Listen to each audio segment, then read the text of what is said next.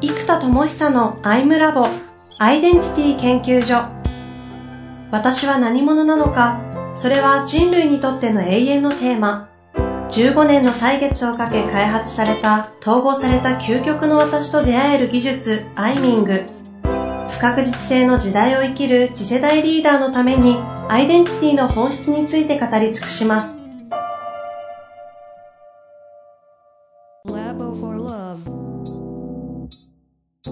こんにちは、遠藤和樹です。生田智久のアイムラボアイデンティティ研究所。生田さんよろしくお願いいたします。はい、よろしくお願いいたします。さあ、ということで今月も行きたいと思いますが、まあ、怒涛のね、日々をお送りされていると思いますけれども、はい。どうでしょうか？えー、っと、やっと、あの、いつもやったやっと言ってますけども、あの、本当にでも、本当いろいろ、もうこれ聞いてくださってる方もいろいろあったんですけども、いろいろ乗り越えてきて、で、あのー、まあ、もともとメンタロイドっていうコンセプトを SNS 化していくって形で前回ロイドシップっていう概念に広がってきたじゃないですか。はいはい。で、まあ、それ自体は良かったと思うんですよ。C2C の SNS っぽくしていく。ですけど、今度、ロイドシップとか C2C の SNS まで行っちゃうと、エンタメ領域まで入ってきちゃうんですよ。ああ。なので、でも、どうしても多分、私は、教育関連しか多分やらないんですよ。結局。そうそうそう。なので、そうなってくると、じゃあ YouTube 作るか Udemy 作るかで言うと、絶対 Udemy なんですよ。確かに、確かに。で、そうすると、ロイドシップってなんか幅が広いんで、ちょっと YouTube 的な、えー、まあ SNS ですよね、本当ね。TikTok とか。そういう感じでも AI が対話できたらお友達にもなれるよ、みたいな感じの、いろいろやっていこうと思ったんですけど、やっぱりお友達じゃなくてメンターとかコーチ とかカウンセラーとか、多分そっち系しか多分僕は作らないんですよ、自分なるほど、なるほど。なので、であるならば、多分、結局そのプラットフォームとコンテンツの強みが掛け算すると、エッジがより立つじゃないですか。はい、はい。なので、その、やっぱそこにやる場合、プラットフォームを広げすぎるよりも、自分のコンテンツを究極出すために必要な機能を超強化するっていう形。うんうんうん、まあなんで結論、そのロイドシップっていう概念からロイデミアという概念に変えて、ほうほうほう AI ロイドのが先生の学校ああ。教育ドメインにグッと絞ったってことですかね。の C2C AI コーチを誰でも作れてシェアできる、えー、教育プラットフォームですと。なるほど、なるほど。で、そうすると LXP という learning experience platform っていう概念が今注目され始めてるんですよ。L LXP。LXP、 learning experience platform。プラットフォーム。そうそうああ、なるほど、なるほど。もう横文字系よくこの業界出てくるんですけど、はいはいはい。何に対抗してるか、対抗というか、えっと、対比される概念何かっていうと LMS で、 learning management system。なるほど、なるほど。つまりこれは会社とか学校が learning をマネジメントして、じゃあ、えー、このコース皆さんやってくださいねというふうに決めてやるので、まあ、動画を学んで、えー、課題を提出する。みたいな仕組みがしっかり整ってるんですよ。で、 learning experience platform は、今あるんですかね？どうだろう？えっ、と、より学習者と学習者の体験になってる。うん。だから、えっ、と、そういう意味で言うと、あの、ロブロックスとかちょっと、 experi、learning じゃないんですけど、はいはい。自分たちで面を作ってみんなで共有して、みんなで体験して楽しむっていう、で、えっと、マリオメーカーなんかもそうじゃないですか。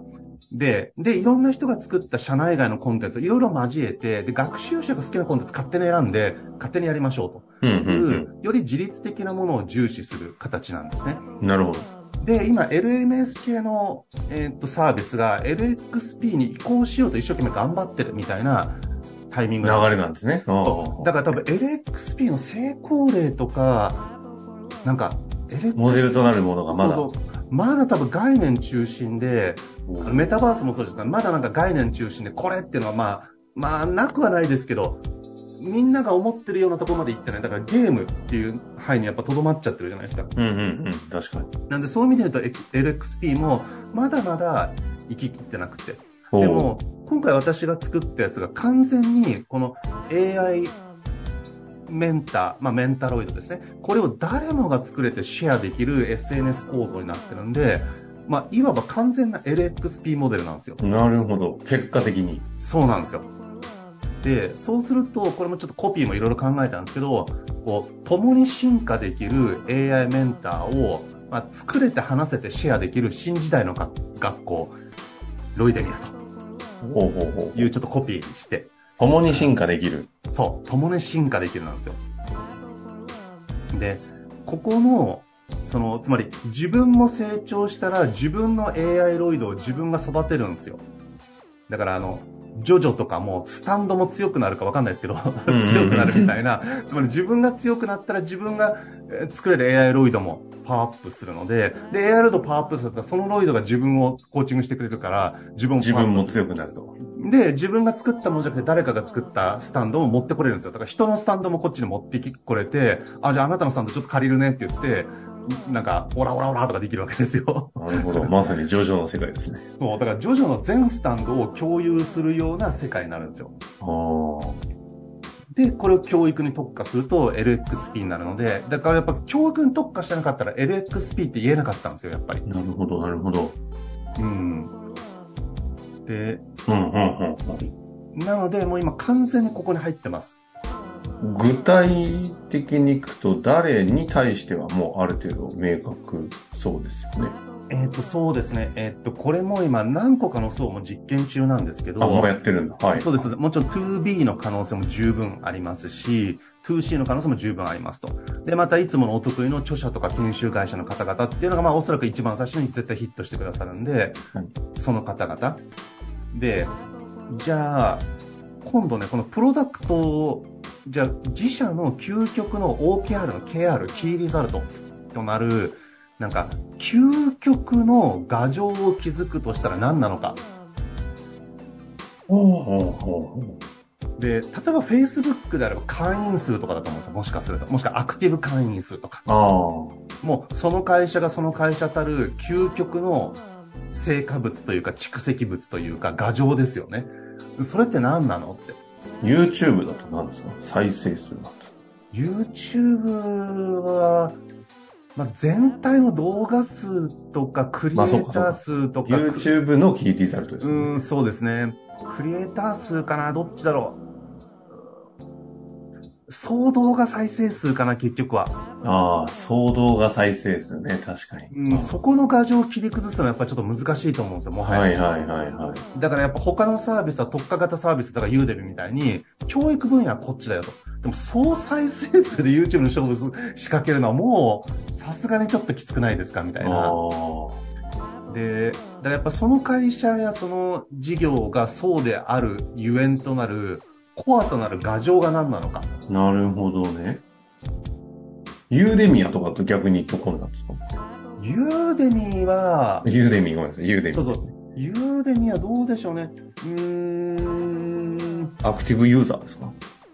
えっと、いや、アクティブユーザーもちろんビジネスとしてそうなんですけど、多分やっぱ良質なコンテンツ数な気がしますね。ああ、全然ずれてますね。そっちか。うん、その数だけ狙うんだったら YouTube みたいに広げちゃった方がいいかもしれないとあ。キーリゾルトですよね。なるほど。そうですね。やっぱその会社がその会社の画像たるゆえんでうん、良質なコンテンツさえ集まれば、ユーザーは集まってくると思うんですよ。うんうん。で、例えば、YouTube は今度逆で、コンテンツが良質かどうかってのはあるんだけど、まあ、バズったり盛り上がったらぶっちゃけよく、よくってって言い方あれなんだけど、でもつまり総再生数が増えたら、クリエイターも増えるし、広告主も増えるじゃないですか。あだからやっぱその画像は、やっぱり、うーん、やっぱ質の高い教育コンテンツ、もうその数さえストックできれば、要は動画ナレッジ図書館になるじゃないですか、世界の。はいはいはい。ってなったら、ユーザーは勝手にもう集まってくるというか、そこにアクセスしてくるようになりますから、特にあの、プログラム系は、ユーデミむちゃくちゃ優秀だと思います。なるほどね。あの、他のものはどうかわかんないですけど、とにかくエンジニアリングの技術においては、えっと、多分ユーデミが教材として一番いいんじゃないかなぐらい、ああ。むちゃむちゃいいのいっぱいありますよ。良質な教育コンテンツか。うんそういうような中での、この、ロイデミアのキーリードと何かと。そう。で、ここもね、じゃあ、アンダムとしてっていうのも含めて、結局、究極何なんだ、やっぱりずっと考えたわけですよ。でで、これもちょっと私特有の問いかけというかやり方なんですけど、もはや一生それだけやってていいかっていう問いに対して、ああ、もう一生それでいいって思えると、自己一致っぷりが上がるじゃないですか。うんうんうん。つまり一生っていうのは、つまり自分の人生と、まあ、同一化することの、まあ、意味はもちろんあるんですけども、私はこう、同一化一致こそがインパクトだと思う立場の方に立ってる人間なので、もう究極の人生と同化してもいいぐらいのレベルのもの、まあ究極何かとしたときに、じゃあ、ロイデミアがわかんない。世界じゃ1億ユーザーになってむっちゃ盛り上がりましたって言ったときに、嬉しいんですけど、ちょっと片手落ち感を感じちゃうんですよ。なるほど。で、多分これいろいろ考えた結果、結局だからジニアースみたいなこうオンラインコミュニティとかね、メタバースとかっていうのもあるんですけど、結局、最後商品名として何に行き着いたかと、X ロイドキャンプというハッカソンだと。おー。ほうほうほで、う。ほうほ結局この X ロイドキャンプが全世界で開催されてたり、この参加者数がむちゃむちゃ多かったら、みんなそれで AI メンターを作ってるわけじゃないですか。だって、う。今、メンタロイドをみんなで作りまくる世界大会ってことですそうそうそうそう、そうです、そうです。ハッカソンみたいですね。ああ。これすごい面白いのが、普通ビジネスプランコンテストだと、じゃあビジネスプラン考えました、発表しました、審査しました、はい、じゃあ頑張ってねってなって、うんうんうんなかなか形にするのむずいですよ。うんで、えっと、エンジニア系のハッカソンだと、そのプロダクト作ってみましょうまでが入ってたりするんですね。そうですね。うん。でもやっぱ数日かかるんですよ、どうしても。当たり前ですけど。はいはいはいもうね、一日で簡単にできるものってなんかプログラムとしてあんまり大したものないというか、どうしても一定レベルの USP を組み込んだ開発になるとチーム5人がかりでわーっと作って、まあデザインは適当だけど、まあプロトタイプできましたよ、みたいな。で、まあでもやっぱ数日なんですけど、実はこの X ロイドスタジオっていうのがノーコードで AI メンターとか AI コーチとか AI カウンセラーを作れる仕組みなので、もう例えば学習しましょうとか本読んで、えーじゃあ自尊心高めるにはどうしたらいいんだろうって自尊心高めるロイド作りましょうってえテーマ決めたとしたら、うんうんじゃあみんな本とか読んだり、ウィキペディアとか調べるじゃないですか。じゃあ30分情報収集しました。じゃあ30分で考えようってって、ああじゃない、こうじゃないって考えて、じゃあコンセプトこれだって。じゃあ次の30分で作ってみましょう。次のあちょっと30聞いてるだけで楽しそうですね。でも次の30分みんなでやってみようって言ったらそこ SNS みたいなのってね、投稿すると他の班の人とか自分たちの班もやってみて、えこれよくね？とか、え、どこどこの班のこれむっちゃよくね？とか言いながら、はい、じゃあ次の改善って言って、この学習、創造、制作、共有っていう、この4つがなんと2時間で一周できちゃうんですよ。プロトタイプの開発と、しかも制作してリリースできる。つまりマーケットに出すっていうところまでが2時間でできるんですよ。はいはいはい。SNS になってるんで。で、これが普通と違くて、じゃあ Kindle だったら、あの、Kindle という Amazon のマーケットに出すまでに結構遠いじゃないですか。うん。なんで、この、もう作ってマーケットに出してしまうというところまでが、たった2時間で全部できてしまう。なるほどね。なのなんかで、こう、30分のポモ道路をよ回して結局ワンストップで2時間。そうです。仮想的なことができる。そうです、そうです。で、もう僕の大好きな学習、創造、開発、共有っていう、これは全部一周できるじゃないですか。はいはいはいはい。で、やっぱり、その、場作りとか、僕好きなのかな？ちょっとわかんない。自分でももうわかんないんですけど、場作りが好きなのかどうかもよくわかんないです。まあ一応多分好きなはずなんですよ。昔やってた。外から見てる人間からすると、絶対好きでしょって外からは見えますけどね。いやいや、だって、やってないですもん、この15年ぐらい。まあ確かにね。でもなんかそれはこのために抑えて、抑えて、抑えてるっていう印象。まあ、抑えたのか、事故ったのかってのはあるんですけど、まあ、まあまあ、でも両方は、それも含めて人生の多分、最適な形だったと思うんですね、結う局は。ん。うん。なので、結局は、やっぱり X ロイドキャンプという、このハッカソンが、多分年に2回あって、で、日本だったら B ダッシュキャンプとかなんか ICC とかあるじゃないですか。はい。あんな感じの X ロイドキャンプで、まあ、人の人材開発とか人の可能性を開くためのキャンプです。うん。で、これがバッと来て、でね、もう商品も1個にするならやっぱりこれだなと思ったんですよ。つまり、法人も個人もここに来てくれりゃいいんですよ。ぶ。っちゃけ。で、なるほど。もちろん 2C も 2B もそうそうそう統合させてしまう。人事とか、講師とかで。で、リアルの方はそこで仲良くなったら、あ、じゃあうちの研修できますかって言っても、どんどん仲良くなっても、現場でやってくださいと。うんうん。じゃあ一緒にロイド作りましょうと。あ、でも僕らちょっとコースむずいねって言ったら、そのキャンプで知り合った、例えば若者がいて、あ、コンテンツ作ってくれたら僕コ、コーディングというかブロック組み合わせて作りますよと。あ、ちょっとお願いできるって言ったら、その作り手は、もうノーコードとはいえ、やっぱ Zapier とかもそうなんですけど、ノーコードなんですよ、 Zapier も。うんうんでもやっぱり、やっぱりちょっと素人が触るには、ノーコードとはいえ重いんですよ。でも、なんか僕らみたいに IT に慣れてる人だと、え、もうこんなノーコードでサクサクできてやばくない？みたいな、これアプリ作ったら結構コストかかるよね？みたいな、サクッとできるんでいいんですけど、いや、それでもやっぱりちょっと若干めんどくさいんですよ、自分でも。うんうんだから、やっぱり多分みんなめんどくさいんですよ。なので、使えたとしても自分でやらない。つまり、ライティングもそうじゃないですか。自分で別にワード開いて書けるけど、書けるけど、書くのが大変だから、ライターとか、ね、クリエイターにお願いすうん。るじゃないいやですね。はい。だ同じで、えっと、X ロイドスタジオを使いこなせる専門家の人たちも出てくる。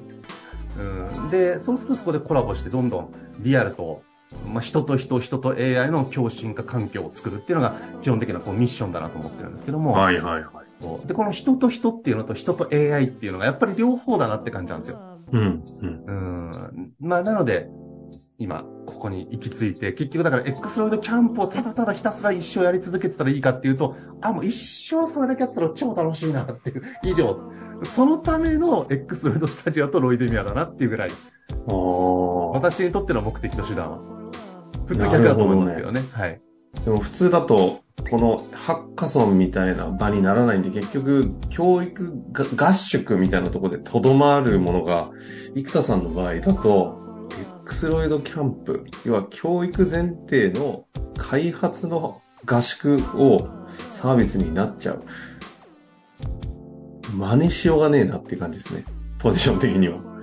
そうですね。まあ、ツールの開発まで入っちゃうんだね。ねうん本当ですねノーコードでだって AI メンター作れて、今それこそが Google が鳴り物入りで一生懸命作ってるやつなんですよ、下手するえ。と。あでも彼らまだノーコードって発想まで行ってないのと、実は Google の Palm2 っていうエンジン、LLM があるんですけども、えその、チャット GPT みたいなやつ。で、チャット GPT だとバードになっちゃうんですけど、その裏側のエンジン。だから、チャット、オープン AI のチャット GPT はサービス名なんですけど、それに対して GPT-4 っていうエンジンが入ってるんですよ。あ。はい AI のはい。AI モデルが。で、これが Palm2 ってやつなんですけど、実は GPT-4 じゃないとできないやつがもう多すぎるんですよ、今。うんうんうん。なので、実は Google が何者でやるんですけど、Google の Palm2 にこだわるとできないことが実はいっぱいあるんですよね。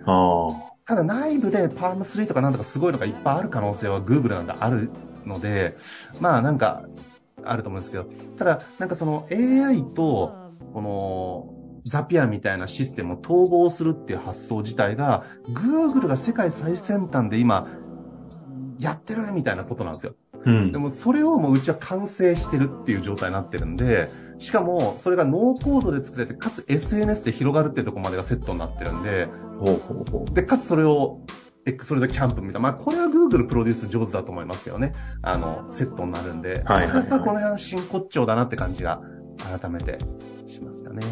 これ今後の展展望というか、進め方としてはどういうイメージで動いていくことに？あの、もうとにかく X ロイドキャンプの人が集まるってくれる、で盛り上がってくれるがもう究極で、そこに向けて、例えば X ロイドラボっていうのを YouTube でやってったりとか、そう。で、それを毎日やっててもいいじゃないですか。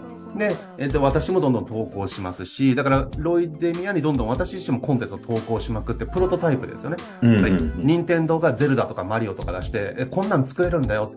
ゼルダとかあれすごくって、あんな無限の 3D 空間をスイッチという、正直性能あまり高くないやつあれ携帯重視なんで。っていう、あの筐体で、あのクオリティの 3D 環境をサクサク動かすって異常なんですよ、あれ。ああ。でも、任天堂が、ほら、こんなことできるんだよって。だから、こうやって、あの、雰囲気を出して画素数を落として、でも雰囲気出てるじゃん、みたいな。うんうまいんですよ、そういうのがむちゃうん。うむちゃ。ーん。で、あ、マジか、そんなんできんだ。じゃあ俺ら作ろうってやってサードパーティーがいっぱい作るじゃないですか。はい。なので、やっぱりその、この X ロイドスタジオとロイデミアの可能性を示すのが私の役割で、なるほど。これ使うとこんなコンテンツ作れるんだよっって見たら、あ、じゃあうちはこんなん作ろうっていうふうにみんながなってくれる。だからこれはやっぱり X ロイドキャンプでどんどんどんどんそれが集約されて爆発するなんか、このビッグバンが毎回そのキャンプで起きて、半年間余波でみんな頑張って、またビッグバンがボーンと来て、だから半年に一回のものが本当当時の NPO と一緒です。半年に一回の合宿。ここでみんなボーンボーンとなって続いていく。なるほど。そその場がハッカソンというか、そのロイドキャンプですね。うん。いや、楽しみですが、これはじゃあ、近々、またなんかもう実験的にはやるんそうです。もう今月から、もう9月からは、えっと、もう大掛かりな設計がむちゃむちゃあったんですよ。もう本当に設計書ね、何何百枚かと思ったら400ページぐらい作ったんですけど、その、この X ロイドスタジオと、はいはい、えっと、そのロイデミアの設計書。